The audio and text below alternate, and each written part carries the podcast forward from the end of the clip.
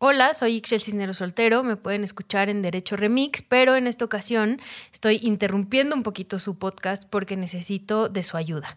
El 24 de noviembre vamos a hacer una acción aquí en la Ciudad de México y en todos los estados de la República para visibilizar la violencia de género y los feminicidios.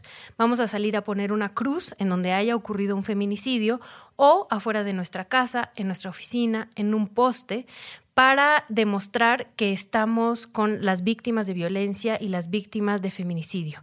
Aquí en Casa Criatura, en Popocatépetl 18, en la colonia Condesa, pueden venir a recoger sus stickers que pudieran pegar en estos espacios de lunes a viernes de 3 a 4 o de 5 a 7.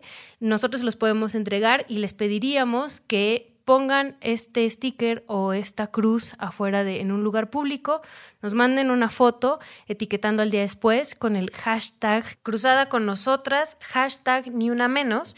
Recuerda que puedes pasar por tu sticker a la Casa Criatura, Popocatépetl 18, en la colonia Condesa, de lunes a viernes, entre 3 y 4 y entre 5 y 7, hasta el viernes 22. Las y los esperamos por acá. Bienvenidos a Supra Cortical, yo soy el doctor Rafa López, muchísimas gracias por acompañarme. Este viernes vamos a tener un episodio doble eh, y esta es la segunda parte de ese episodio, la primera parte de ese episodio, no sé, no sé realmente cómo lo vamos a acomodar, pero lo que sí te puedo decir es que vamos a complementar la entrevista que tuvimos con Nina, ya, tendrás oportunidad de escucharla. Eh, ella es una experta en torno al tema de la sexualidad, pero quería yo apuntalar algunas cosas platicando contigo sobre los grandes problemas y conflictos que nos puede traer nuestra propia sexualidad y la sexualidad de los demás. Porque eh, si en algún punto los seres humanos eh, opinan de las conductas de los demás es en torno a su sexualidad. En general, los seres humanos somos bastante intolerantes. No nos gusta que las demás personas tengan maneras diferentes de abordar su vida. Eh, opinamos sobre la economía, opinamos sobre las amistades de los demás, opinamos sobre las parejas de los demás, pero si algo nos es profundamente intenso es la sexualidad de los demás. Nuestra propia sexualidad y nuestra propia conducta y la sexualidad de los demás son cosas que generan grandes conflictos constantes, abundantes en torno a la calidad de nuestra vida y que son de las temáticas que termino atendiendo en un consultorio. Y muchísimas veces termino atendiendo la temática de lo que alguien opina de la sexualidad de alguien más como una de las causas por las cuales esa persona está deprimida. O sea, imagínate tú que porque un tercero tiene cierta vida sexual, la persona termina yendo a consulta porque está profundamente deprimida. Te pongo un ejemplo muy claro. Un papá que llega a consulta porque está deprimido ya que su hijo tiene una orientación sexual que lo lleva a acostarse con hombres. Es, o sea, imagínate tú vamos a llevarlo un poco a un absurdo, pero imagínate tú que ese papá estuviera deprimido porque su hijo le gusta ver fútbol americano y le va a los pieles rojas, ¿no? Ya sabes, le va a los 49 o, o yo a que sea quien le va. Y entonces, porque mi hijo tiene una cierta orientación, una cierta preferencia, pues resulta que a mí me afecta. Hay personas, y me ha tocado ver discusiones en el Twitter y en muchos otros lados muy, muy, muy intensas, donde hay discusiones porque la gente se toma personal si la orientación sexual de los demás es algo congénito o aprendido. Y la gente se lo toma súper intenso. ¿Por qué? ¿Por qué me importa tanto con quién se acuesta quién?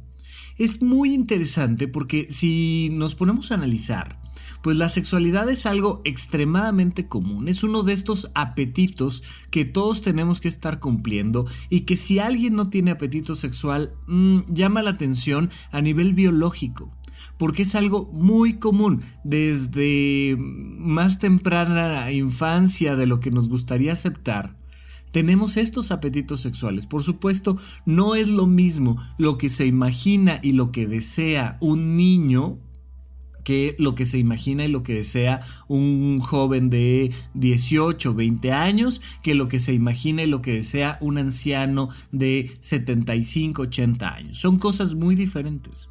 Pero ciertamente la temática sexual nos acompaña desde muy temprano en nuestra existencia. Te podría yo decir que más o menos desde los 10 años de edad empieza ya a ser un tema el asunto de la sexualidad. Apenas estaba explorando nuevos, nuevos podcasts y encontré unas chicas que hablan extremadamente abiertas sobre el tema de su sexualidad y te hablan de cómo ellas de niñas, sin saberlo, empezaban a sentir placer al jugar en la bicicleta, ¿no? Y entonces subían a la bicicleta y no solo lo padre de andar en una bicicleta, sino el contacto del asiento con sus genitales empezaba a generar un, un placer muy particular.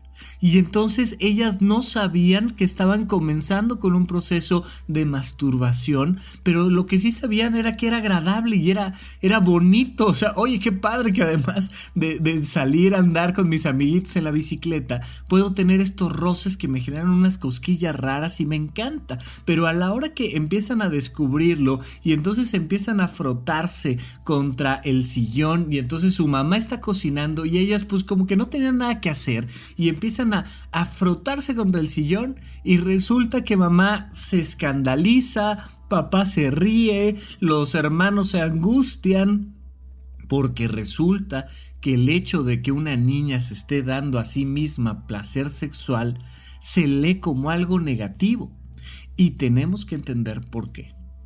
Esta sexualidad implica a los niños, implica a los ancianos.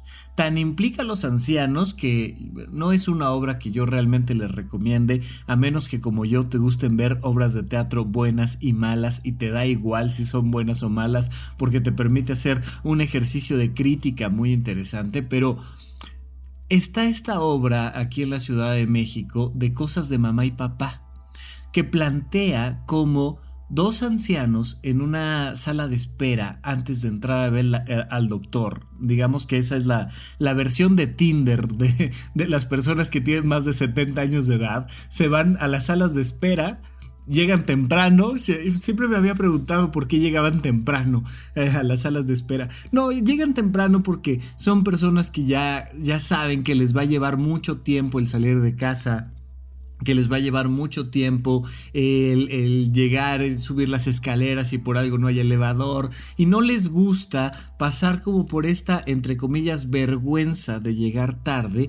Y entonces cuando, cuando una, un doctor, un cardiólogo, un médico internista, yo qué sé, está acostumbrado a recibir personas de la tercera edad, pues no es raro que sales, abres la puerta y ahí en la sala de espera, pues ya están platicando el señor y la señora de 73 años y 78 años, que para ellos esa diferencia de edad ya se vuelve más algo así como eh, eh, este 5 minutos, ¿no? Pero empiezan a platicar y empieza a surgir un deseo erótico y romántico entre ellos. Y las personas inmediatamente hacemos juicios de valor de cómo el abuelo está coqueteando con la abuela. Y nos impacta mucho, nos impacta mucho pensar que un hombre, que una mujer de más de 60, 70, 80 años pueda seguir teniendo apetitos sexuales. Y los tiene, no los mismos, no de la misma manera, pero los tiene y se vuelve toda una comedia romántica esta obra de cosas de papá y mamá de estos ancianos que se conocen en una sala de espera, porque ¿cómo? ¿Cómo a su edad? ¿Cómo puede ser? Y te das cuenta de que la sexualidad es un termómetro muy interesante para la calidad de vida porque marca un apetito de vivir. Una persona que no tiene deseos sexuales probablemente ha decaído por motivos emocionales, por motivos de salud, por cualquier motivo, su deseo de vivir. Cuando alguien te dice, no, yo la verdad es que eso de la sexualidad, mira, ni se me antoja, llevo tres años que no se me antoja. wow, wow, wow, ¿qué está pasando aquí? ¿Hay algún temita emocional o hay algún temita físico que está bloqueando la sexualidad? Porque es algo muy importante. Y a pesar de ser tan común, tan importante, las personas juzgamos muy duramente el tema de la sexualidad. En los niños, en los jóvenes, en los adultos jóvenes, en los adultos mayores, todo el tiempo estamos haciendo juicios de valor en torno a la sexualidad y necesitamos entender las consecuencias de la sexualidad a nivel físico, pero sobre todo necesitamos entender de dónde vienen las consecuencias morales de la expresión de nuestra sexualidad a nivel social. Vamos a platicar un poco más de eso cuando regresemos de un pequeño corte con ustedes aquí a Supracortical. Cruza el puente. Contacta al Dr. Rafael López. Síguelo en Twitter, arroba Rafa Rufus. Suscríbete al canal de YouTube, Rafa López. Consulta la lista de todos los episodios de este podcast en puentes.mx diagonal supracortical. Gracias por escuchar. Gracias por recomendar. Estamos de regreso con ustedes aquí en Supracortical. Oigan, no olviden seguirme en todas mis redes sociales, arroba Rafa Rufus, eh, doble R en medio, por favor. Especialmente ahora estamos tratando de darle un poco de celeridad al tema de Facebook, pero lo vamos a echar a andar el próximo año. Tengo una idea bien padre que ya, ya... Cada vez que se me ocurre una idea, vengo y lo platico con ustedes y luego me reclaman que no las hago. Pero Créanme que vamos haciendo todo lo posible por sumar contenido, por acrecentarlo, pero sobre todo por llegar a más y más personas. Gracias a todos ustedes, gracias a las personas que me dicen, Rafa, supracortical me ayuda mucho, mucho a elevar la calidad de mi vida todos los días y lo comparto con mis seres queridos, lo comparto con la gente que siento que lo necesita. Por favor, no dejen de hacerlo, ayúdenme a llegar, a hacer llegar este contenido a más y más personas compartiendo, comentando, dando like, eh, valorando los episodios. Es súper importante. Y bueno, para, para cualquier pregunta que tengan, para los comentarios, para las propuestas de temas, recuerden que ahí están las redes sociales, Rafa Rufus o arroba Rafa Rufus en todos lados y ahí me vas a encontrar. Y algo más vamos a estar brindando para ustedes aparte de este podcast. Y no olviden que también cada 15 días estamos haciendo la unidad de psicoterapia terapia intensiva en YouTube. Estas sesiones en vivo donde respondemos dudas sobre alguna temática en particular. Bueno, sigamos adelante platicando un poco de esta situación que hemos estado comentando en torno a la sexualidad humana. Mira, realmente, si somos muy estrictos, solo hay dos grandes riesgos relacionados con la sexualidad. Imagínate tú que un chico y una chica de 16 años están teniendo relaciones sexuales como locos todos los días.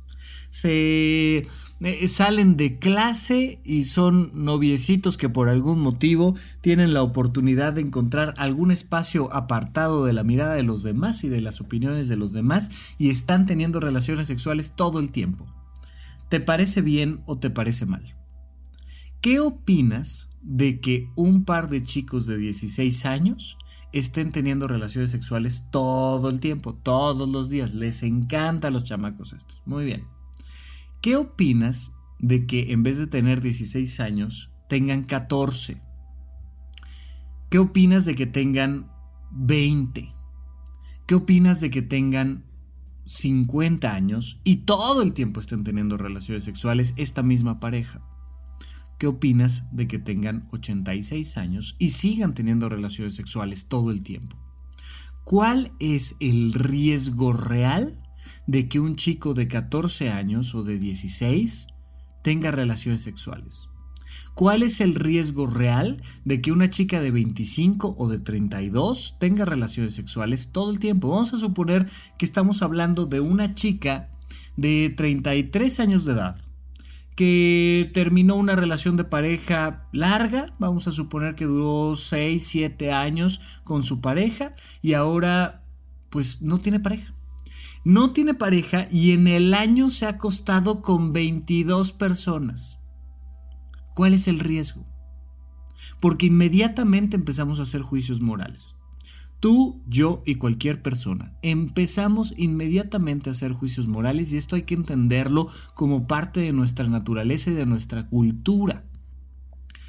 Los riesgos reales, vamos a platicar en el siguiente corte de los riesgos morales, pero los riesgos reales a nivel biológico solamente son dos a cualquier edad.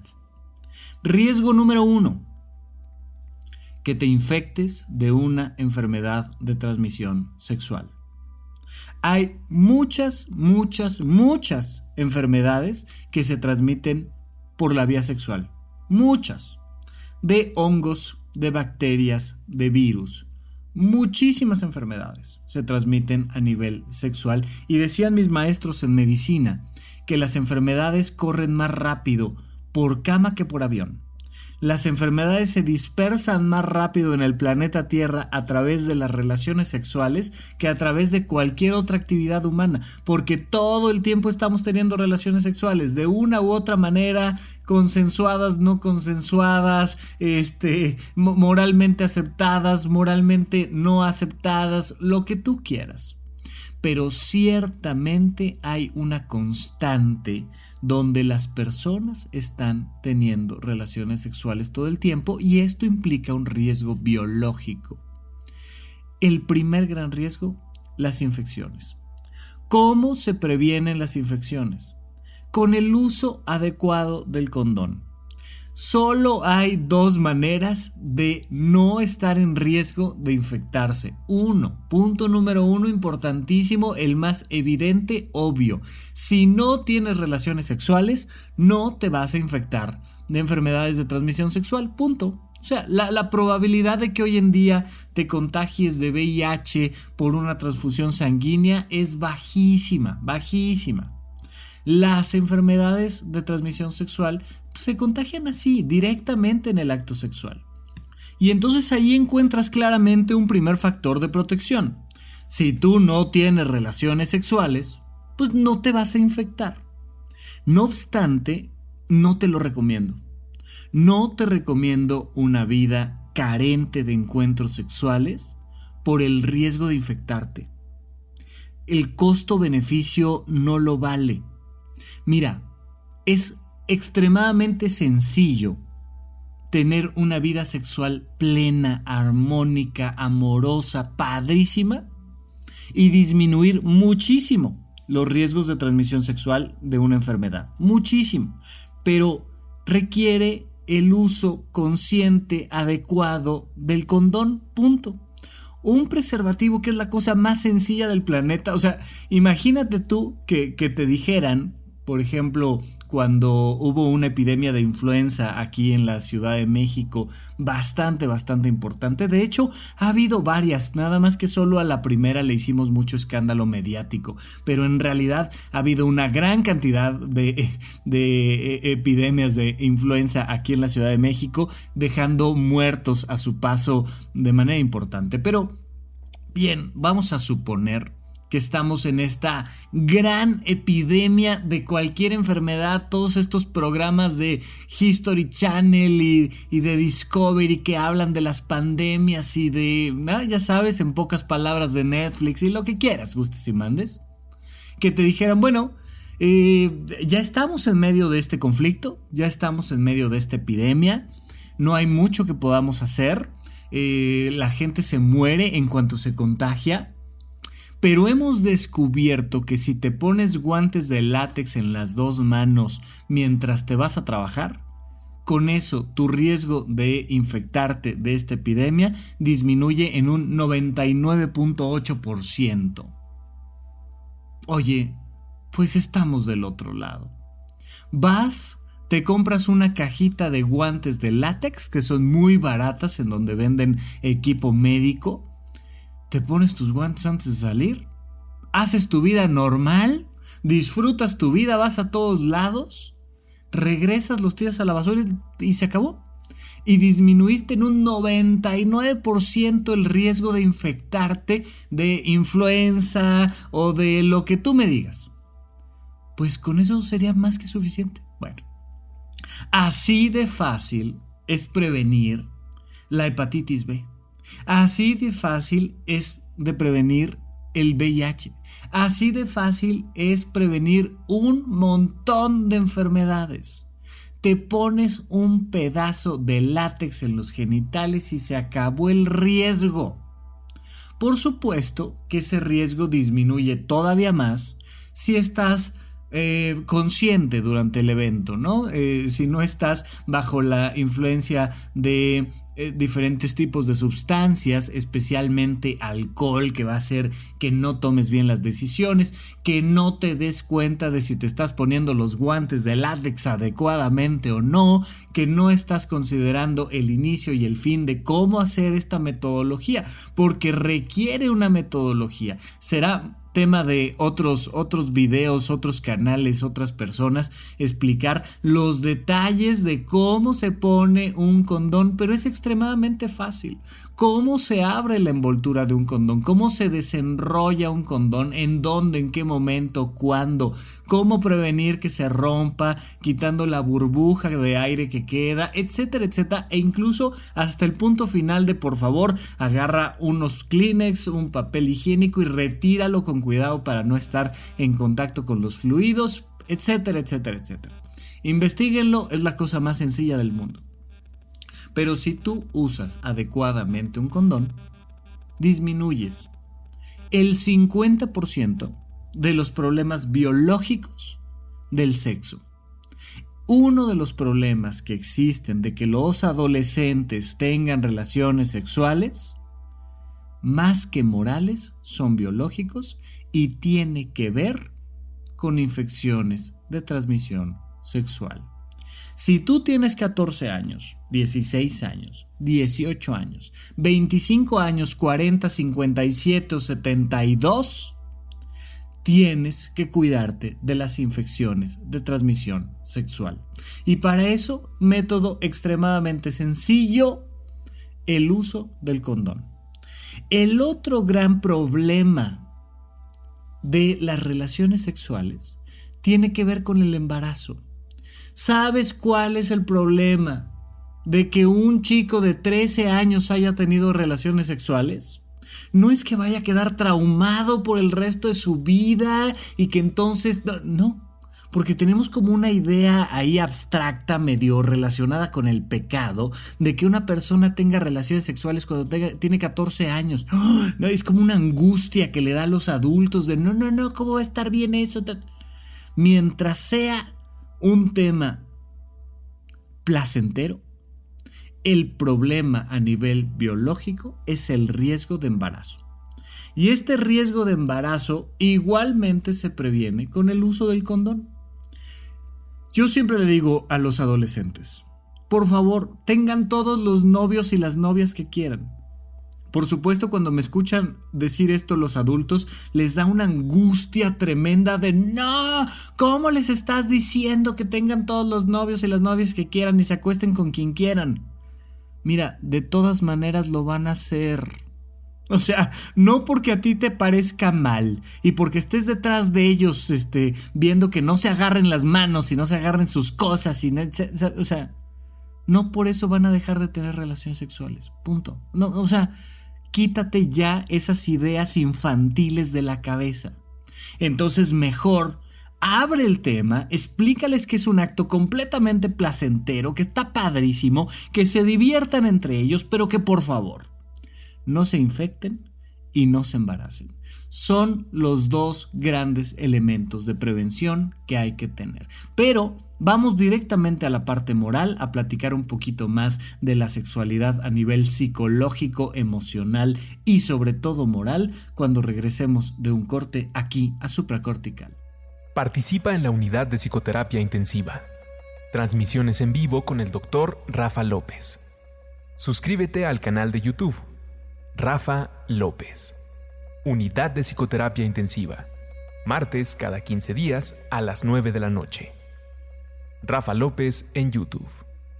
Estamos de regreso con ustedes aquí en Supracortical y vamos a platicar ahora sí de la temática de la moralidad y la psicología en torno a la sexualidad. Mira, desde hace muchísimos, muchísimos años, los seres humanos han tenido un vínculo moral con la sexualidad. ¿Por qué? Porque de inicio, cuando los seres humanos éramos pequeños grupos sociales en puntos muy aislados del planeta y esos grupos no rebasaban las 500 personas. Hoy en día en cualquier buen fin te vas a encontrar más de 500 personas en un departamento de un centro comercial. O sea, va a ser una cosa muy fácil la gran cantidad de personas que somos. En algún momento para sobrevivir los seres humanos necesitamos de crear gente para fortalecer un grupo humano. Mientras mayor cantidad de gente tenía un grupo social, más fuerte era. Lo comentamos en la entrevista y lo hemos comentado en muchos otros lugares. Esto denotó, en cuanto lo supimos, de cuidar qué y con quién te estabas relacionando sexualmente. Se volvió un elemento importantísimo porque podías traicionar a tu grupo al tener un hijo con alguien de otro grupo con el cual teníamos un conflicto. O al contrario, podías eh, negociar la unión de dos grupos a través de que las personas tuvieran un hijo uno con otro grupo. Y entonces te vas dando cuenta de cómo los niños, los, los, bebés, ¿no? Niños y niñas, se volvieron la primer moneda de cambio en la humanidad. Y por tanto empezamos a considerar el resultado de las relaciones sexuales, porque las relaciones sexuales terminaban en embarazo, punto. O sea, en algún momento iba a quedar el embarazo como el elemento final de haber tenido relaciones sexuales. Y entonces se consideró un tema relacionado con la propiedad privada. Una vez que tú te has casado conmigo, pues los hijos que tengas deben de ser todos míos, porque tiene que ver con la propiedad privada, tiene que ver con a quién le voy a entregar yo mis pertenencias. Yo que soy un papá de dos hijos, que los alimento, que voy, trabajo todos los días para alimentarlos, no voy a estar alimentando a el hijo de alguien más. Voy a alimentar solo a mis hijos. Para yo asegurarme de no estar trabajando para el hijo de alguien más, necesito asegurarme de que tú no tengas relaciones sexuales con nadie más.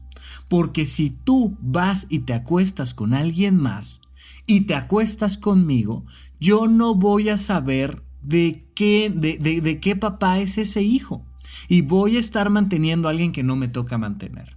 Incluso después de morirme, yo no sé si le estoy heredando mis objetos personales a mis hijos o no, si se los estoy heredando al hijo de alguien más. Y entonces se vuelven estos grandes dramas shakespearianos en torno a los bastardos, ¿no? Los hijos ilegítimos. Fíjate en esto, la legitimidad social de un hijo. Los seres humanos dotamos de esa característica económica a la sexualidad todavía no nos cae el 20 como humanidad de que ya existen los métodos anticonceptivos. Todavía no entendemos que una persona, una mujer puede ir y acostarse con alguien más y prevenir el embarazo y que mientras no se embarace, lo que haya hecho con su cuerpo es muy su cuerpo yo que soy psiquiatra y que he trabajado mucho en el tema de la inteligencia emocional y que estoy haciendo este podcast en este momento contigo para ir cambiando paradigmas sociales, yo te voy a decir que a mí emocionalmente, híjole, todavía me hace ruido ese tema de la poligamia. Mm, no por ello dejo de afirmar que es parte de la naturaleza humana, por supuesto, pero si a mí me preguntas a nivel personal, yo sigo pensando que pues lo moralmente correcto, lo emocionalmente correcto es la monogamia, esta monogamia temporal donde tú y yo llegamos a un acuerdo y mientras tú y yo estamos juntos, pues nada más tenemos relaciones tú y yo, queda exclusivo a nuestro vínculo. Esto es muy interesante porque a pesar de ello, el 80% de las parejas tienen en algún momento encuentros paralelos con otras personas. Y entonces, en realidad, prácticamente nadie en el planeta tiene a lo largo de su vida relaciones de pareja donde haya una genuina exclusividad. O sea, si le preguntas a alguien que haya tenido cinco parejas en su vida, pues lo más probable es que en algún momento en esa relación de pareja, en alguna de esas cinco relaciones de pareja, se haya generado un tema de poligamia. No obstante, a nivel de condicionamientos, a nivel de nuestro, nuestra experiencia sensible emocional, todos queremos seguir creyendo en el tema de la monogamia. Y cuando te digo todos, te digo particularmente yo. O sea, yo en el momento de tener una relación de pareja digo, oye, pero de exclusividad sexual. Sí, a pesar de saber lo mismo que te estoy diciendo yo aquí. Entonces es muy importante que entendamos que tenemos arraigado en lo profundo ideas morales en torno a la sexualidad que es muy difícil quitarnos pero tenemos que irlas trabajando, trabajando, trabajando, porque al final de cuentas los que salen lastimados por no trabajar esos condicionamientos somos nosotros mismos. Y en el momento en el que te enteras de que tu pareja incurrió en un acto de infidelidad sexual, en el momento en el que te enteras de que, de que tú hiciste algo que sexualmente te parece reprobable a nivel moral, imagínate tú esto, hay muchos matrimonios donde son una pareja cerrada, de exclusividad, y de repente uno de ellos te dice, oye, yo quiero tal práctica sexual contigo. Mm, vamos a pensar, eh, yo quiero que nos grabemos teniendo relaciones sexuales, yo quiero que nos fotografiemos teniendo relaciones sexuales, yo quiero no sé, eh, practicar sexo oral, sexo anal, eh, disfraces, no, juego de roles, yo que sé qué. Hay una infinidad, pero verdaderamente infinidad de conductas sexuales que una pareja puede tener.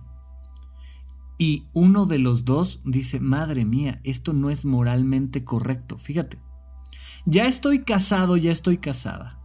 Va a ser en la privacidad de nuestra casa entre que se me antoja y tengo dudas, y a la hora que tengo ese vínculo erótico, me siento mal. Me siento mal conmigo mismo, me siento mal conmigo misma porque digo, es que, ¿qué clase de persona soy? Hemos relacionado ciertas actividades sexuales eh, con, con cierto estilo de vida como que las personas moralmente buenas solo tienen cierto tipo de actividad sexual con cierta frecuencia y con cierta intensidad.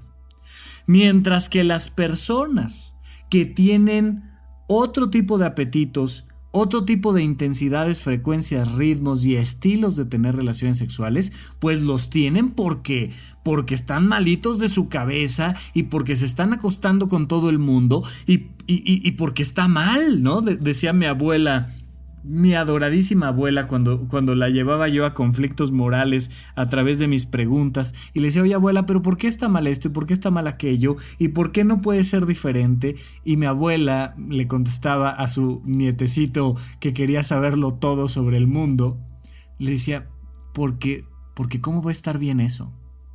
y llegaba a ese reducto de moralidad diciendo, pues porque está mal, o sea, porque cómo va a estar bien eso. Nada más, sin mayor argumento.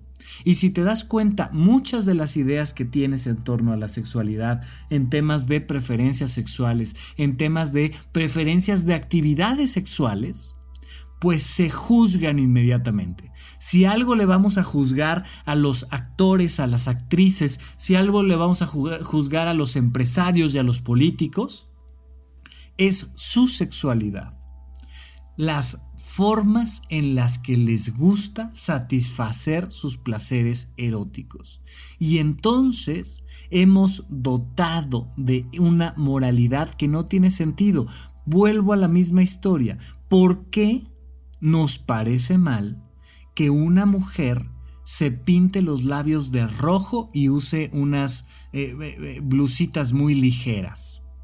Porque consideramos que eso significa que se va a acostar con muchas personas. ¿Y por qué nos preocupa, que una mujer de 30 años de edad traiga labios rojos, use unas playeritas muy ligeras y se acueste con muchas personas? nos parece moralmente inadecuado porque nos resuena a nivel de propiedad privada. Esa mujer va a terminar teniendo hijos con muchos padres. Y eso nos parece mal porque de alguna manera todavía resuena en el interior de nosotros que está poniendo en riesgo a la tribu. Y como para el ser humano lo más importante es la tribu, entonces señalamos con un dedo flamígero las actividades sexuales de esta mala mujer y en su momento se les llevaba a plaza pública y se les apedreaba. Ahí están las historias en la Biblia tan amorosa que es de cómo era prohibido. Mira, incluso por ejemplo en la Biblia tocando este tema, hay un fragmento en el Antiguo Testamento donde a una mujer que acababa de dar a luz se le prohibía ir al templo a orar. ¿Por qué se le prohibía ir al templo a orar? Porque, pues como acababa de dar a luz, había un alto riesgo de que ella muriera por infecciones puerperales, es decir, infecciones propias del puerperio, del periodo de tiempo de después de haber tenido un hijo. Y entonces, ¿cómo le hacemos para que estas infecciones, estas fiebres puerperales, no se extiendan al resto de la comunidad?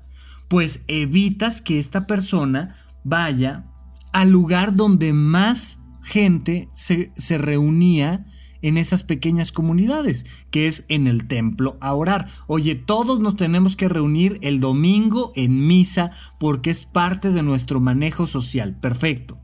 Entonces, si ahí soltamos una bomba biológica con una persona que está enferma, pues entonces toda la comunidad se pone en riesgo.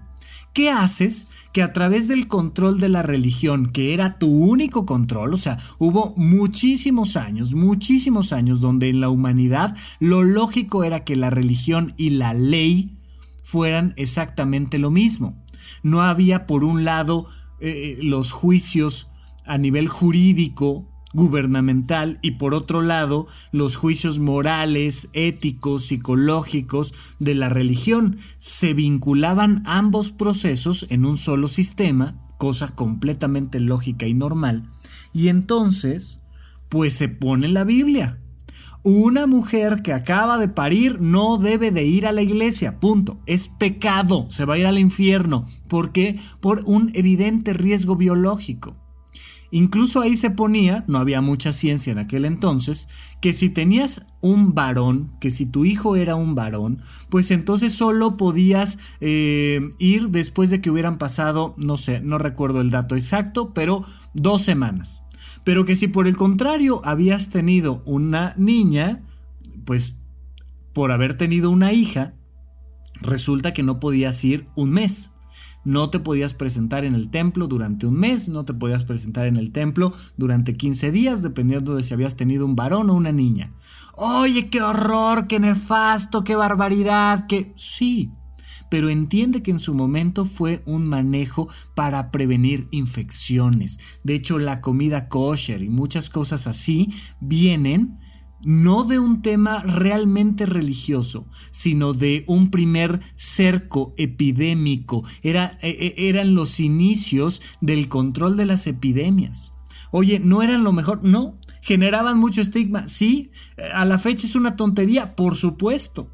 Pero hay que entender de dónde vienen nuestros juicios morales en torno a la sexualidad. Mi abuela me contaba que a ella le prohibían ir a la iglesia cuando tenía su ciclo menstrual y ella se sentía profundamente culpable porque ella sí disfrutaba de ir a la iglesia. ¿Por qué? Porque era donde se reunía socialmente con los que quería y entonces no poder ir porque estaba en sus días, pues era una situación traumática y empiezas a a, anudar una madeja tremenda de juicios de valor y de percepciones emocionales en torno a la sexualidad. Ahora resulta que porque estás sangrando, No puedes ser moralmente bien vista en un entorno religioso. No, bueno, se vuelve una cosa caótica, pero hay que entender que nosotros seguimos teniendo hasta la fecha, estoy hablando de nosotros en las grandes ciudades, personas con licenciatura y con posgrado, que entienden que esto no tiene ninguna lógica, seguimos teniendo adentro de nosotros juicios morales en torno a la sexualidad que no tienen ningún sentido. ¿Sabes de dónde saqué este ejemplo? De cómo juzgamos a una mujer que se pone lápiz labial rojo y usa blusitas muy ligeras de una mujer que tenía muchas ganas de usar lápiz labial rojo y blusitas ligeras, pero que ella misma cuando lo hacía se sentía profundamente culpable. Y fue un tema convencerla, encontrar la manera, los ejercicios psicológicos de que ella buscara su realización personal a través de que si te quieres poner tacones, te pongas tacones, y si te quieres poner falda, te pongas falda, y si te quieres poner un lápiz labial azul, verde, morado, rojo, te lo puedas poner.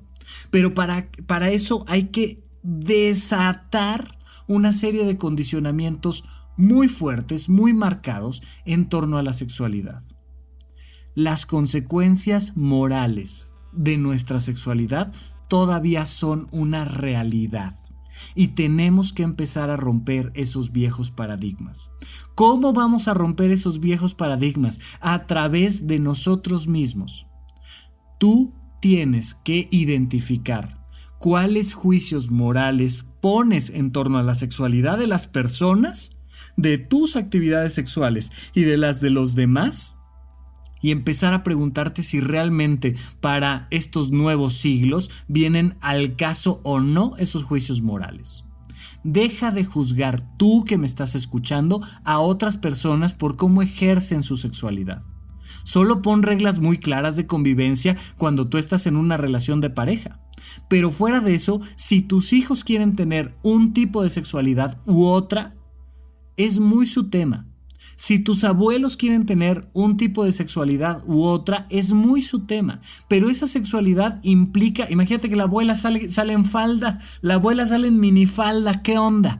¿La vamos a juzgar o no la vamos a juzgar? Porque la sexualidad tiene que ver con el maquillaje, con el peinado, con el vestido, con los gestos y ademanes que hace una persona, con los tonos de voz, tiene que ver con todo. Observa cuántas veces juzgas a alguien por su tono de voz en torno a la sexualidad. Observa cuántas veces juzgas a alguien por cómo se viste en torno a la sexualidad. Observa todos tus juicios de valor y pregúntate si realmente viene al caso hacer esos juicios. Lo más probable es que no. Especialmente tú pregúntate qué juicios haces sobre ti porque muchas veces un peinado muy alto, muy bajo, porque muchas veces el usar un tipo de ropa u otra lo juzgas desde una perspectiva moral. En realidad, los dos únicos riesgos que sí hay que prevenir todo el tiempo a nivel sexual son infecciones y embarazos no deseados. Eso sí, son los grandes riesgos. Pero ya sea un adolescente, un adulto, un anciano, la parte de la moralidad es algo que poco a poco tenemos que ir trabajando. Hay que entender que vivimos en un entorno social, que tenemos estos condicionamientos, pero me ha tocado atender de homofobia a hombres homosexuales, por ejemplo. Y entonces tratar de convencerlos de dejar atrás homofobia. Oye, pero ¿cómo, ¿cómo me estás diciendo que soy homófobo si yo sé que soy gay, si lo he aceptado desde hace cinco años y si hoy en día vivo con un hombre? Ajá, sí, a ver, agárrale la mano a tu novio en medio de la cena navideña. Y, te das cuenta cómo les da ansiedad y cómo esto causa problemas de pareja entre ellos y, y un montón de cosas, porque seguimos teniendo juicios morales muy marcados. Analízate, analiza tu propia moralidad erótica y por favor, date cuenta de que mientras no te infectes y no te embaraces, todo es viable, todo se vale. Solo háblalo bien con tus parejas, háblalo bien con tu propio ser y vamos poco a poco poco a poco, de manera muy amable, sin, sin hacer grandes conflictos, pero vamos rompiendo estos condicionamientos a los que estamos atados. Muchísimas gracias a todos por su atención. Hasta la próxima. Supracortical. Aquí todos estamos locos. Con el doctor Rafael López. Disponible en iTunes, Spotify, Patreon y puentes.mx.